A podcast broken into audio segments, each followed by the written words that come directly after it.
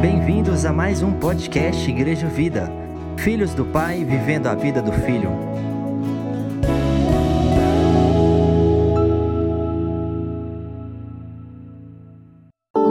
Graça e a paz, amém, queridos.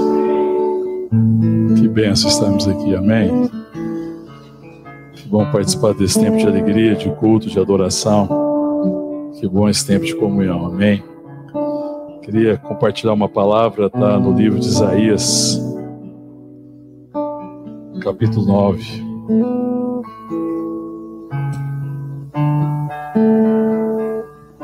Isaías 9, eu vou ler a partir do verso 1. Diz assim a palavra de Deus: Mas para a terra que estava aflita não continuará a obscuridade Deus, nos primeiros tempos, tornou desprezível a terra de Zebulon, a terra de Naphtali, mas nos últimos dias tornará glorioso o caminho do mar, além do Jordão, Galiléia dos gentios. O povo que andava em trevas viu grande luz, e aos que viviam na região da sombra da morte, resplandeceu-lhes a luz. Tem multiplicado este povo, alegria lhe aumentaste. Alegrem-se eles diante de ti, como se alegram na ceifa e como exultam quando repartem os despojos. Porque tu quebraste o jugo que pesava sobre eles, a vara que lhes feria os ombros e o cetro do seu opressor, como no dia dos midianitas. Porque toda bota com que anda o guerreiro no tumulto da batalha e toda veste revolvida em sangue serão queimadas, servirão de passa ao fogo, porque um menino nos nasceu um filho se nos deu. O governo está sobre os seus ombros, e o seu nome será maravilhoso conselheiro, Deus forte, Pai da eternidade, príncipe da paz, para que se aumente o seu governo e venha paz sem fim sobre o trono de Davi e sobre o reino, para o estabelecer e o firmar mediante o juízo e a justiça desde agora e para sempre o zelo do Senhor dos Exércitos fará isto. Amém? Aleluia. Vamos orar. Te louvamos, Senhor, te adoramos.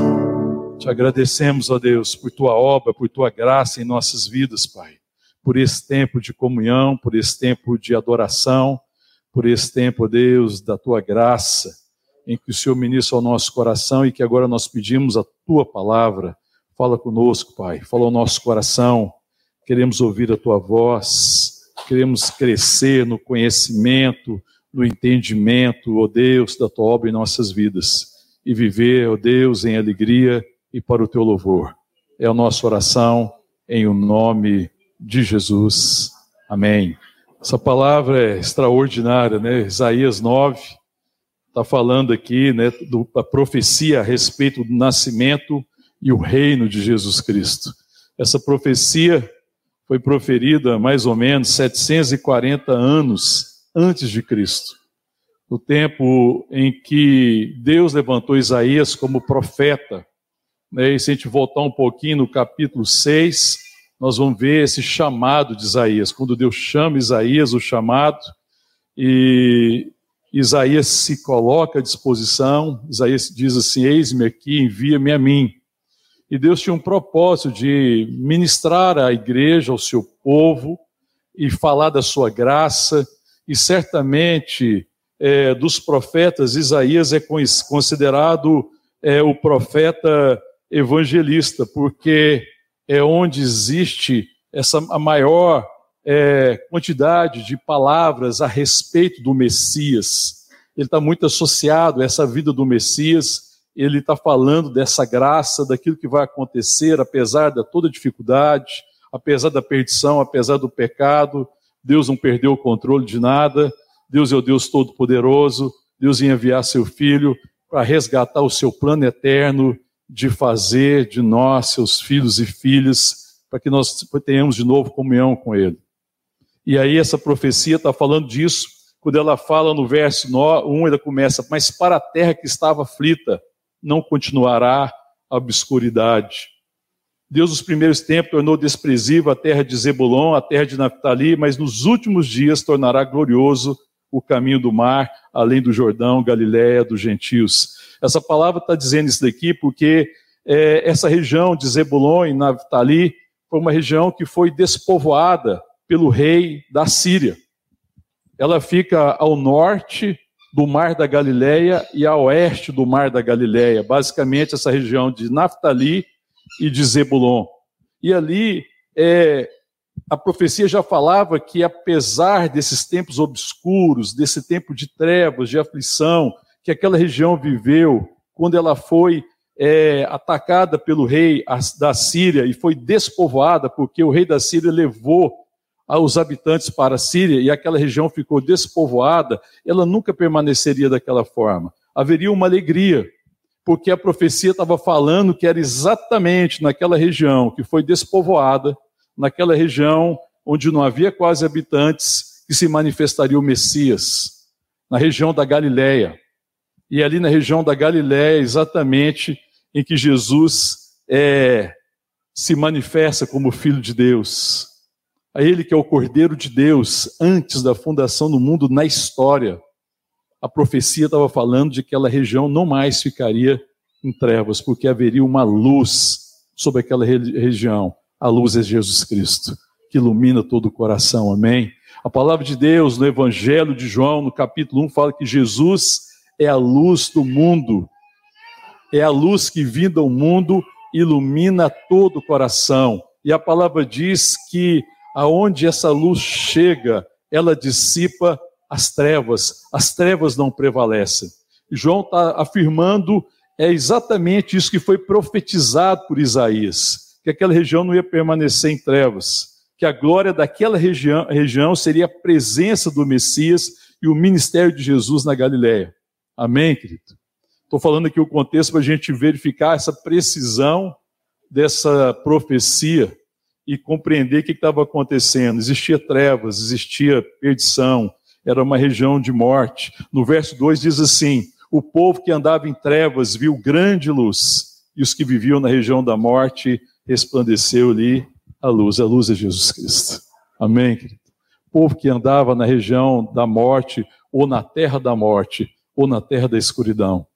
Está falando da morte que foi instalada na terra por causa do pecado mas acima de tudo fala da escuridão do coração. Porque a escuridão que o pecado provocou, a escuridão que tirou dos nossos olhos o conhecimento de Deus, as trevas que vieram ao coração humano por causa do pecado e que fez com que nós ficássemos cegos para a realidade de Deus. Mas Jesus veio nos curar dessa cegueira e veio remover as trevas do nosso coração. Amém. É preciso se alegrar por causa disso. É motivo de alegria. Quem andava na região das trevas não permaneceria nela, porque Jesus, a luz do mundo, dissipa todas as trevas. Não existe trevas que o Senhor não possa dissipar. Nós estamos vivendo um tempo de grande dificuldade em todo o mundo, por causa da pandemia, dois anos de grande dificuldade, de situações às vezes caóticas, de situações é, de extrema preocupação e às vezes de trevas mesmo, em que parece que muita gente perdeu a perspectiva da vida, parece que a vida não vai continuar, parece que existe uma impossibilidade, mas nós precisamos lembrar disso, que antes que houvesse treva, Jesus era, ele já existia, ele é a luz do mundo, ele é Deus que sempre existiu. E é por isso que as trevas não prevalecem, porque Ele é Deus. Ele é o Deus Todo-Poderoso, amém, querido? E eu posso ter esperança, não existe nenhuma treva, não existe nenhum momento, não existe nenhuma situação na minha vida que a luz da Sua presença não possa dissipar e me fazer caminhar e me fazer viver, amém?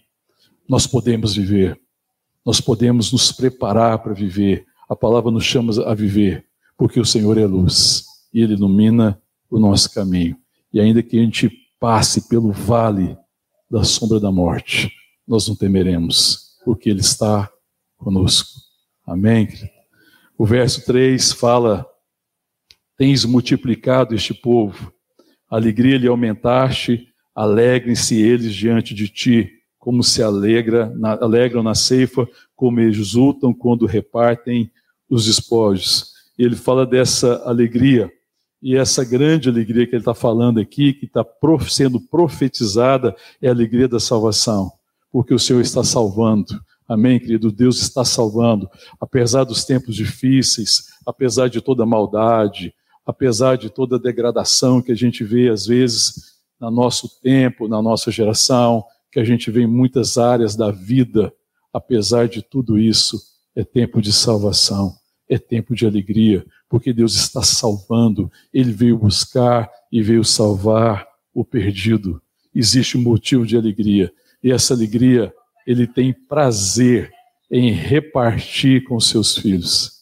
Essa alegria ele tem compartilhado com seus filhos, é a alegria da salvação. Ele fala que eles se alegram quando as pessoas se alegram e faz uma comparação na ceifa. Quando é, principalmente porque aquela comunidade era uma comunidade agrária que vivia da produção do campo, e a colheita, plantar e colher, era algo muito presente. Existia um momento de grande alegria, é o momento da ceifa. Depois de todo o trabalho, de todo o suor de plantar, do trabalho de cuidar, né, de cultivar a, aquela plantação, existe um momento em que todo mundo se alegra, que é o momento da ceifa. E ele faz essa comparação dessa alegria que existiu no coração, que há no coração daqueles que são alcançados por sua graça. Alegre-se eles diante de ti, na sua presença, como se alegram na ceifa. Amém, querido? E nós nos alegramos na presença de Deus. Né? Semana passada foi sábado, né? tivemos um tempo de batismo na igreja. E é um momento de grande alegria para o nosso coração, porque essa alegria é de quem se alegra diante da ceifa porque vê o resultado do penoso trabalho. A palavra de Deus, Isaías também, no capítulo 53, diz que Jesus ia ver o fruto do seu penoso trabalho e ia ficar satisfeito do seu sofrimento, o fruto da sua oferta, da sua entrega, do seu sacrifício. E ele olha para nós, queridos, e se alegra. Amém, querido? Existe uma alegria no coração do Pai por causa do resultado da obra do Filho. Nós somos a colheita de Deus ele nos alcançou. Estávamos perdidos e fomos achados. Nós éramos filhos da ira, agora nós somos filhos do seu amor. Nós somos resultado do seu amor. Amém. Alegrem-se diante dele, como se alegram na ceifa. O verso 4 ainda diz: Porque tu quebraste o jugo que pesava sobre eles, a vara que lhes feria os ombros, e o cetro do seu opressor, como no dia dos midianitas.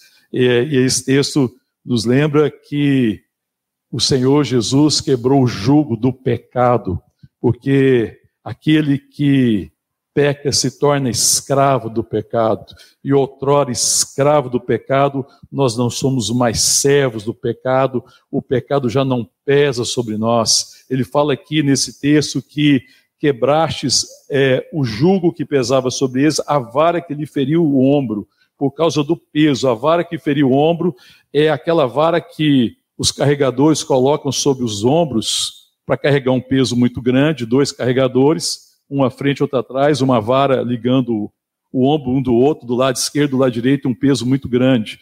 E essa vara trazia grande desconforto ao ombro, por causa do grande peso. Naquela época era comum carregar grandes pesos assim. Essas varas eram travadas para ela não escorregar, colocava ela ali, tinha umas travas no meio, ali se colocava a carga. Mas ele quebrou, ele nos livrou dessa vara que feriu os nossos ombros. A palavra de Deus em Mateus, no capítulo 11, no verso 28, o Senhor diz: Vinde a mim, vós que estáis cansados e sobrecarregados, e eu vos aliviarei. Eu tirei, tirarei de vossos ombros a vara que vos fere, o fardo que vocês não suportam o fardo do pecado, o peso do pecado. Glória a Deus, porque ele quebrou esse jogo, ele quebrou o cetro do opressor, porque o cetro do opressor de Satanás é o pecado. Mas eis que o Senhor nos livrou. Amém, querido? Ele quebrou esse cetro, aquilo que era a força do diabo sobre as nossas vidas, o pecado. Agora nós estamos nele não há mais condenação para aqueles que estão em Cristo Jesus, amém, querido? Existe uma profunda alegria no nosso coração.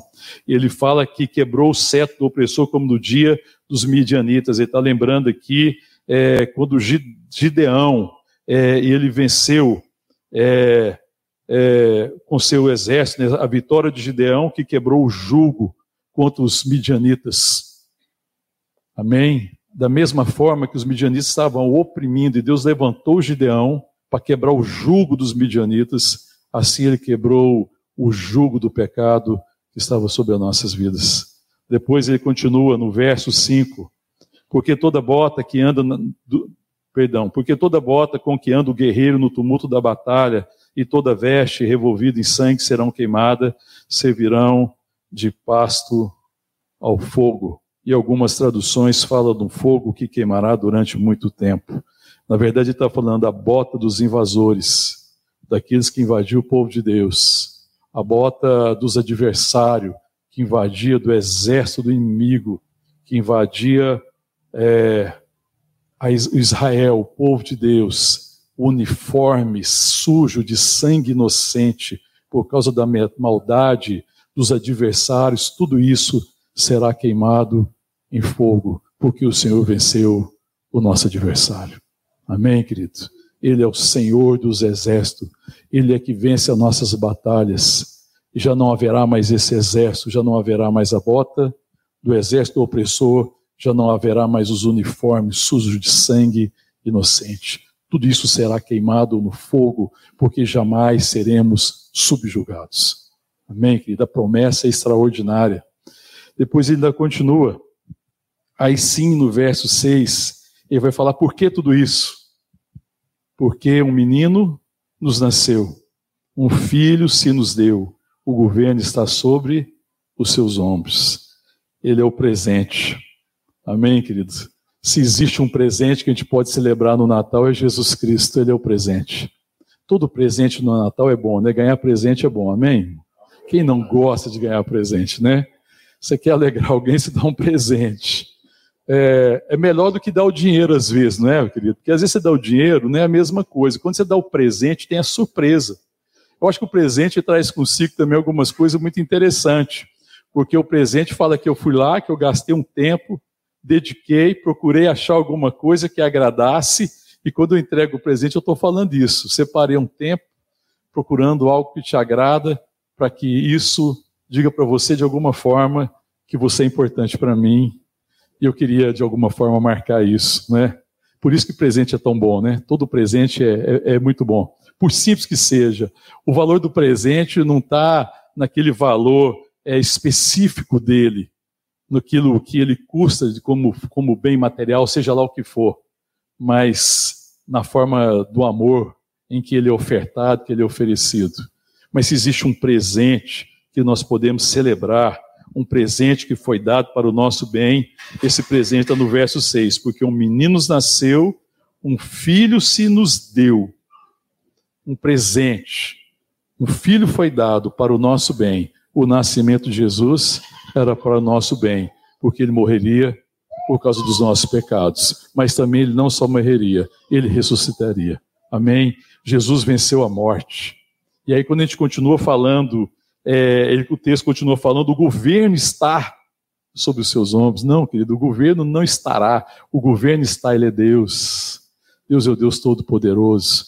Apesar de todo o caos, apesar de tudo aquilo que o pecado produziu, Deus continua sendo Deus soberano e Ele governa sobre todas as coisas. E Ele está colocando em curso o seu plano de redimir o homem, de redimir o mundo e separar um povo para si. E nada pode impedir isso. Amém, querido? Ele está governando e seu governo é um governo de amor. E ele governa no interesse do amor.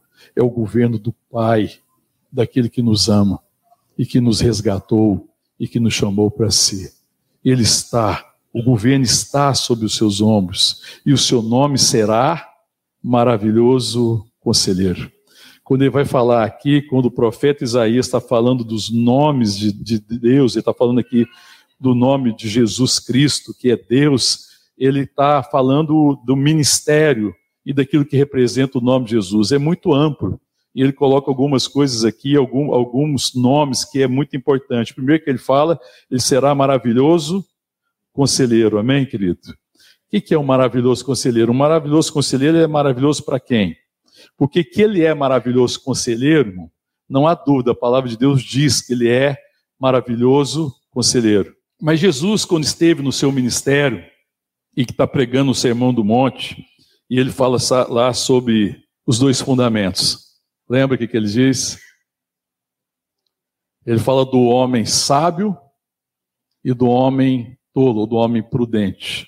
Do imprudente e do prudente.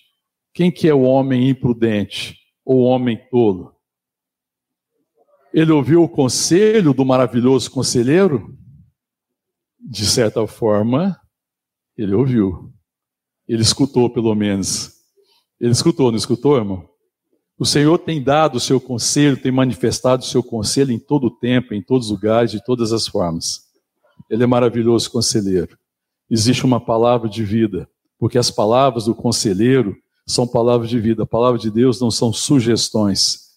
O tolo, o imprudente, é porque ele acha que Deus está dando para ele uma sugestão e está apresentando para ele uma proposta ou uma possibilidade, mas Deus nunca está falando isso, irmão. Maravilhoso conselheiro significa que a palavra dele é a palavra de vida. E aí a palavra lá, quando Jesus fala do consultor prudente, do imprudente, ele fala que o consultor prudente ou sábio, o homem sábio é aquele que ouve e as pratica. Para esse, ele é o maravilhoso conselheiro. Isso é uma coisa para nós refletirmos, irmão. Quem foi nosso conselheiro nesse ano de 2021? Quem tem aconselhado as nossas vidas? Porque o conselho do Senhor é um só. O conselho dele é vida. Porque a palavra de Deus não só é viva, mas produz vida. Por isso que ele é um maravilhoso conselheiro. Amém, querido? Não é apenas um conselho na perspectiva nossa, porque quando a gente pensa em conselho, a gente pensa às vezes na perspectiva dos homens. Na nossa perspectiva, para muita gente, a gente fala alguma coisa e fala, ah, mais um conselho. E a gente vai se aconselhando com um monte de gente e depois faz o que quer. A gente às vezes pensa conselho nessa perspectiva, não, maravilhoso conselheiro. Sabe o que, significa, irmão? O seu conselho é vida. Ele tem palavras de vida eterna. Ele tem palavras de vida para mim. Quando eu ouço a sua palavra, essa palavra é uma palavra, palavra maravilhosa, porque essa palavra me faz viver, essa palavra dá significado e sentido para a minha vida. Maravilhoso conselheiro. Amém, querido? Maravilhoso conselheiro. Depois diz mais: Deus forte. Deus forte. Mesma coisa que Deus todo-poderoso. E quando eu penso na perspectiva de Deus forte, primeiro eu penso o seguinte: Deus forte para nos salvar, porque o texto vem dizendo, vem profetizando essa grande salvação. O Deus forte que tem poder sobre a morte, o Deus que venceu a morte, o Deus todo-poderoso, o Deus que ninguém pode impedir de agir, o Deus que nós sabemos que faz tudo segundo o conselho da sua vontade, que é poderoso para realizar a sua vontade, o poder de Deus, irmãos, não está a serviço da minha vontade. O poder de Deus está a serviço da sua bendita vontade. O que ele deseja no seu conselho é revelar a sua maravilhosa vontade para a minha vida, e ele é poderoso para fazer com que essa vontade se cumpra. Deus forte, Deus todo poderoso o Deus que venceu a morte e que vence a morte na minha vida. O Deus que me salvou, que me redimiu, o Deus que me tirou da morte e que me fez ressuscitar. O meu Deus. Amém, querido? Deus forte. Depois diz o que mais? Pai da eternidade. Para mim, uma das palavras mais extraordinárias, né? Porque como é que pode juntar duas coisas tão extraordinárias: a paternidade e a eternidade. Pai. Ele é o Pai da eternidade, porque Deus é Pai. E Jesus Cristo veio revelar a vontade não de um Deus qualquer, mas veio revelar a vontade do Pai. Por isso que ele é o Pai da eternidade. E essa vontade do Pai é uma vontade eterna. E essa vontade se cumprirá, porque a vontade é vontade de Deus e é vontade eterna. É aquele que nos faz filhos de Deus, mas não filhos também por apenas um tempo. Filhos eternamente, amém, irmão? Filhos aqui eternamente. A palavra de Deus diz, João diz lá no Evangelho, na primeira, no seu primeiro capítulo também, ele fala que ele veio para os seus, Jesus veio para os seus, mas os seus não receberam. Mas a todos quanto receberam, deu-lhes o poder de serem feitos filhos de Deus, a saber, quem? Os que creram no seu nome, que não nasceram da carne, nem nasceram do sangue, mas nasceram de Deus. Amém, querido? Pai da eternidade, porque em Cristo Jesus nós nascemos da água e do Espírito, nós nascemos de novo e agora a nossa origem é divina. Amém, querido? E nós temos a certeza da eternidade com Ele, porque nós voltaremos para Ele, estaremos com Ele a nossa origem está em Deus. Isso é a coisa mais extraordinária. Como é que nós poderíamos imaginar algo tão extraordinário? Deus entre nós e mais do que isso, Deus em nós e mais do que isso, nos tornarmos filhos de Deus. Amém, querido? Então é motivo para celebrar. Nós temos muito motivo para celebrar o Natal, amém? O nascimento do Filho de Deus, tudo isso que tudo que tudo que significa com a sua vida, com o seu ministério, com o cumprimento do seu ministério, o Pai da eternidade, sabe, aquele que é a ressurreição e a vida, a morte não pode nos deter. A morte não pode deter os filhos de Deus. A morte não deteve Jesus porque ele é o Pai da eternidade. É aquele que vive, que sempre viveu, que sempre existiu, é o criador de todas as coisas Todas as coisas foram feitas por Ele e para Ele, e sem Ele, nada do que foi feito existiria. Amém, querido? O Deus eterno, o Deus que sempre existiu, o Deus que resolveu nos amar e que nos, resolveu nos chamar para a Sua presença, o Deus que ministra a vida que permanece. A palavra de Deus diz que Deus é amor.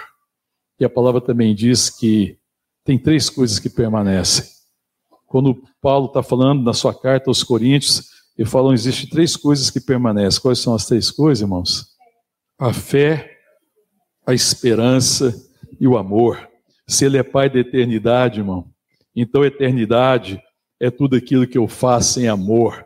Eternidade é quando a minha atitude torna a vida eterna, os meus atos se tornam eternos é quando eu estou salvando a minha vida. A minha vida não é apenas mais existência, quando eu ando na Sua presença, guiado pelo Seu Espírito, pelo Seu, seu maravilhoso conselho, no Seu poder.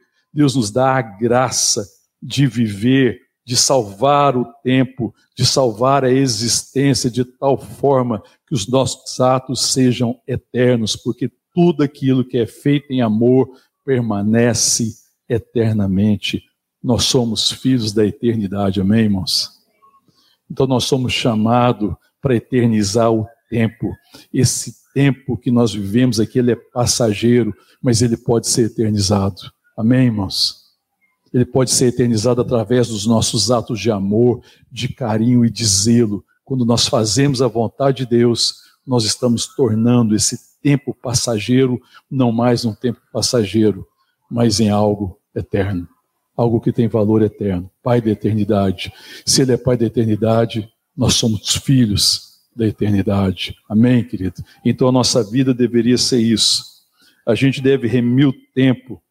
A palavra de Deus, no capítulo 5, Paulo está escrevendo à igreja, 5 de Efésios, e fala é, que a gente deve andar não como nécio, mas como sábio, remindo o tempo, porque os dias são maus. Como pode haver uma palavra tão atual? Sejam sábios, não vivam de qualquer forma, não gaste o vosso tempo de qualquer jeito. Vocês devem remir o tempo, porque os dias são maus. Remir o tempo, irmão, é salvar o tempo é aproveitar o tempo na perspectiva excelente de aproveitar, porque muita gente pensa que está aproveitando a vida e o que ele chama de aproveitar a vida está perdendo a vida, porque eles não está remindo o tempo, porque não constrói na perspectiva da eternidade. Mas o apóstolo está falando: sejam sábios, Não se distraiam. A vida é muito passageira. A nossa vida é como uma brisa que hoje existe e depois é dissipada pelo sol. É como a erva que hoje existe, que dá flor, mas que murcha e que amanhã não existe mais. A nossa vida é muito breve para a gente viver uma vida pequena. A nossa vida é muito breve para a gente viver uma vida sem significado. A vida que Deus nos deu é vida eterna. E nos chama para ser homens e mulheres que eternizam os momentos, que tornam os momentos inesquecíveis. E os momentos inesquecíveis são nossos atos de amor, porque os nossos atos de amor são atos feitos em Cristo, porque Ele é amor e porque Ele habita conosco e nos chama a amar.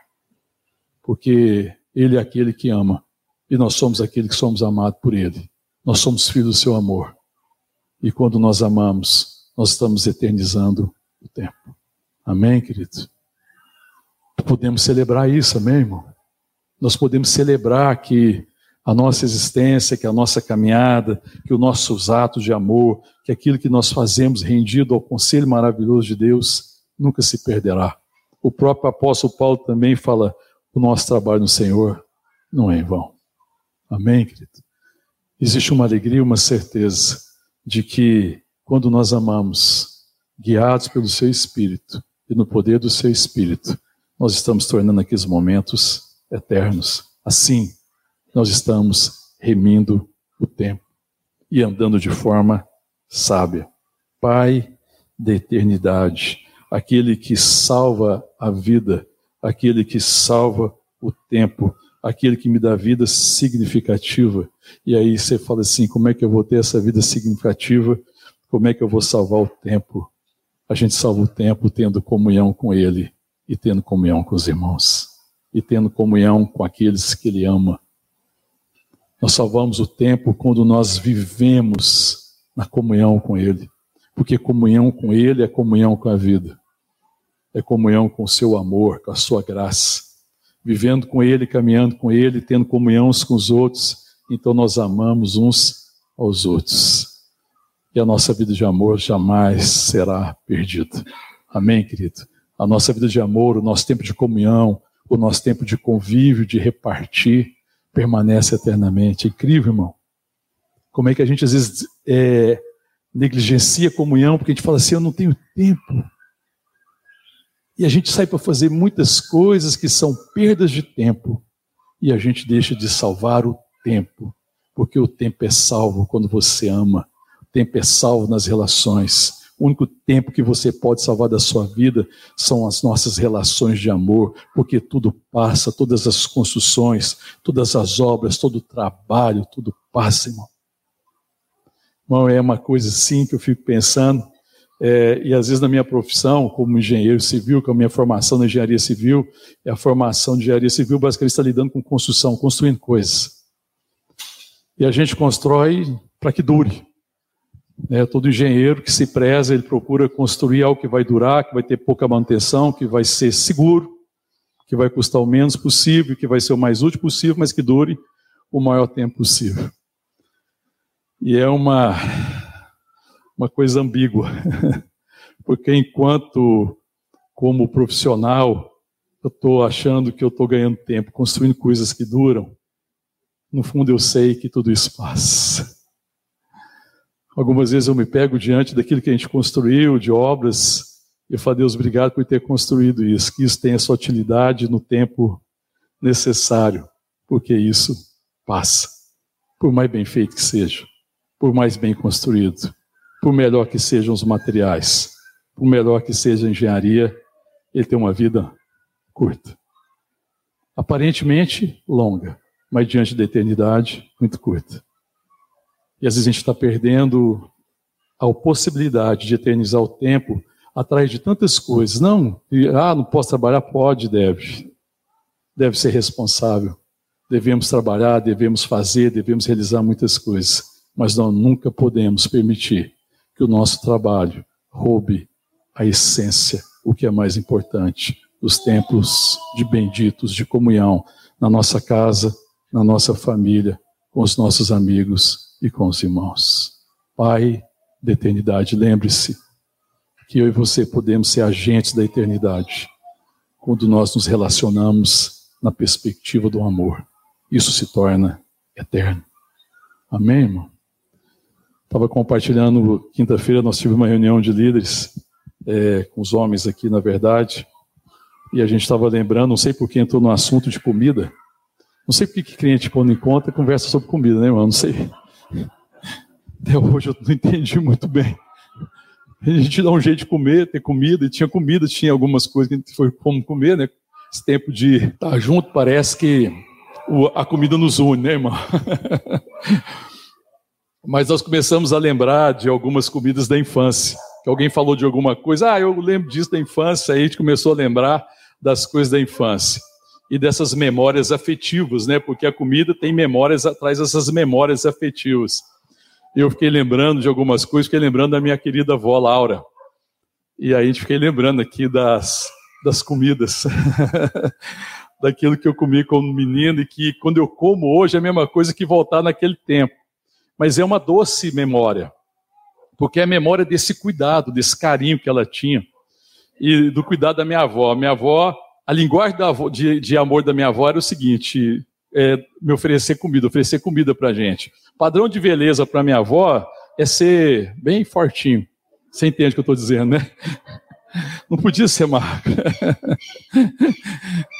É, então, beleza para minha avó é, era aquele padrão. Então, ele entendia: meus netos têm que ser bonitos, eu vou ajudar ele a ser bonito, e ela chegava comida na gente a preocupação da minha avó se a gente tinha comido. E ela fazia aquelas coisas gostosas para estimular o quê? A gente comer. Aí você comia, ela falava assim, Juninho, você não comeu nada. Meu Deus, olha o tamanho que estava o homem, né? e a minha avó, você não comeu nada. Mas são coisas que eu nunca esqueço. São memórias que eu nunca perdi. São lembranças que, quando vêm, me lembro de uma infância feliz, bendita, me lembra do amor e me lembra como foi bom ter sido criança e ter convivido com a minha avó. Como foi bom, a minha avó morou com a gente um tempo. Ela veio de São José do Rio Preto e morar com a minha mãe, morou na nossa casa. E essa lembrança são doces lembranças. São coisas que estão eternizadas no meu coração. Amém, irmão?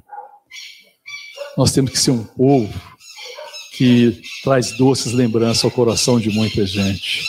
Coisas eternas, irmãos são doces lembranças, benditas lembranças, que fala da dedicação, que fala do amor, que fala de um ouvido atento, que fala do sacrifício de tempo, que fala do sacrifício de coisas secundárias para cuidar daquilo que é prioritário e que é mais importante, as pessoas. Pai da eternidade. O Senhor é o Pai da eternidade. Nós somos filhos da eternidade. E depois ainda diz continuando, príncipe da paz. E quando eu penso em príncipe da paz, ele é o resultado de tudo isso. Aquele que fez a paz pelo seu sangue, que nos reconciliou pelo seu sangue, aquele que cessou toda a guerra do nosso coração, aquele que é o nosso descanso, aquele que é a minha paz na certeza do seu cuidado. Eu posso descansar, eu estou em paz. Aquele que é o árbitro do meu coração, a paz de Cristo que conduz o meu coração, aquele que me traz paz, aquele que me guia, aquele que é o meu descanso, a certeza do seu cuidado, a certeza de que, ainda que eu tenha muitas lutas, ainda que existam muitas batalhas na vida, eu estou em paz com Deus. E Ele é aquele que tem lutado, então, as minhas batalhas. Ele é o Senhor dos exércitos. Ele que vence as minhas lutas. Ele é o príncipe da paz. Apesar da guerra, apesar da luta, eu tenho paz. O seu amor me traz paz. A tua palavra me dá paz. O teu amor me dá segurança. Eu tenho segurança nele. Ele é o príncipe da paz. Amém, irmãos?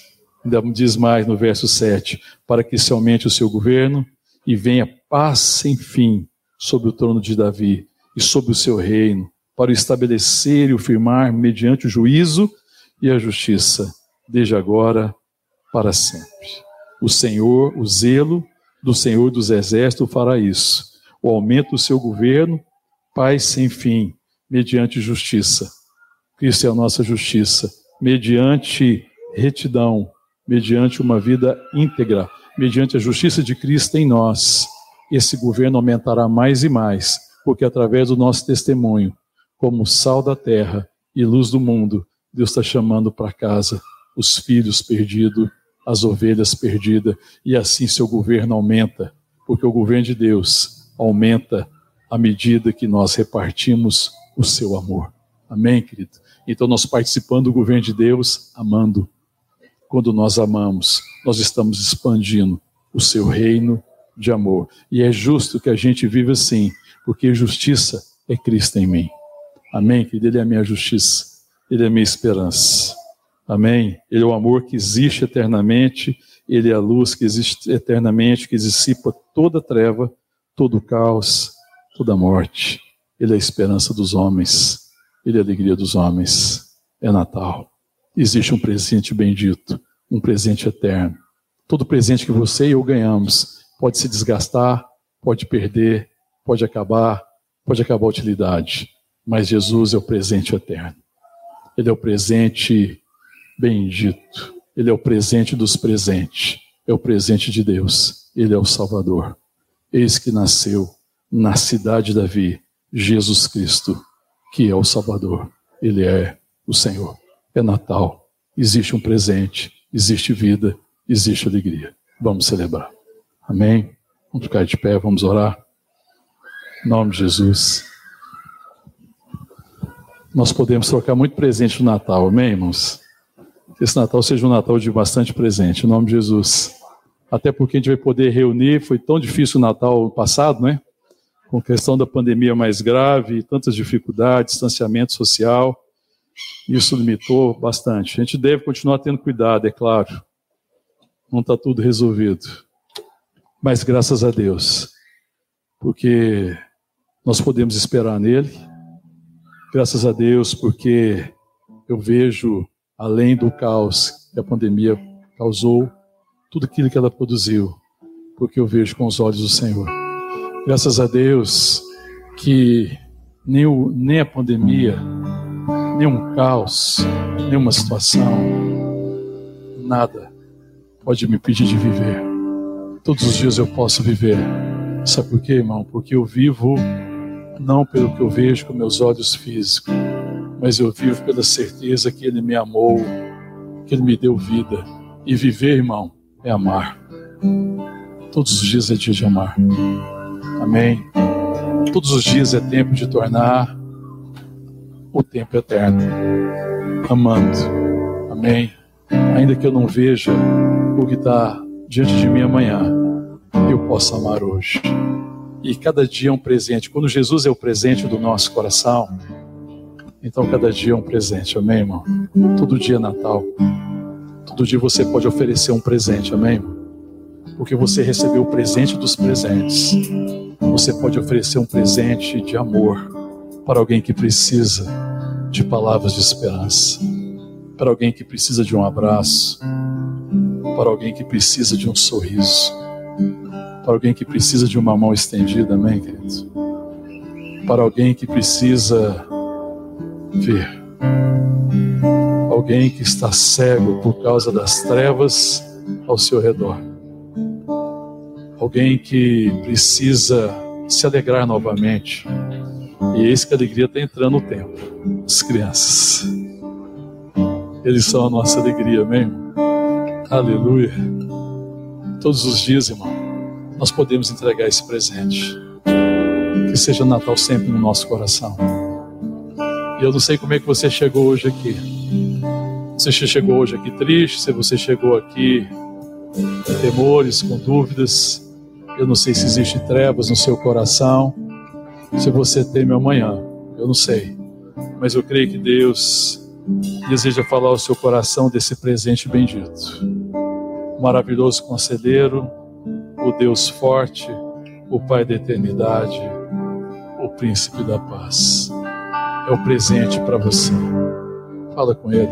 Fecha teus olhos fala, Senhor, revela toda a dimensão desse presente, dessa dádiva, para que eu seja também um presente para a sociedade, para que eu seja um presente na minha casa, para que eu seja um presente onde eu estiver. Em nome de Jesus.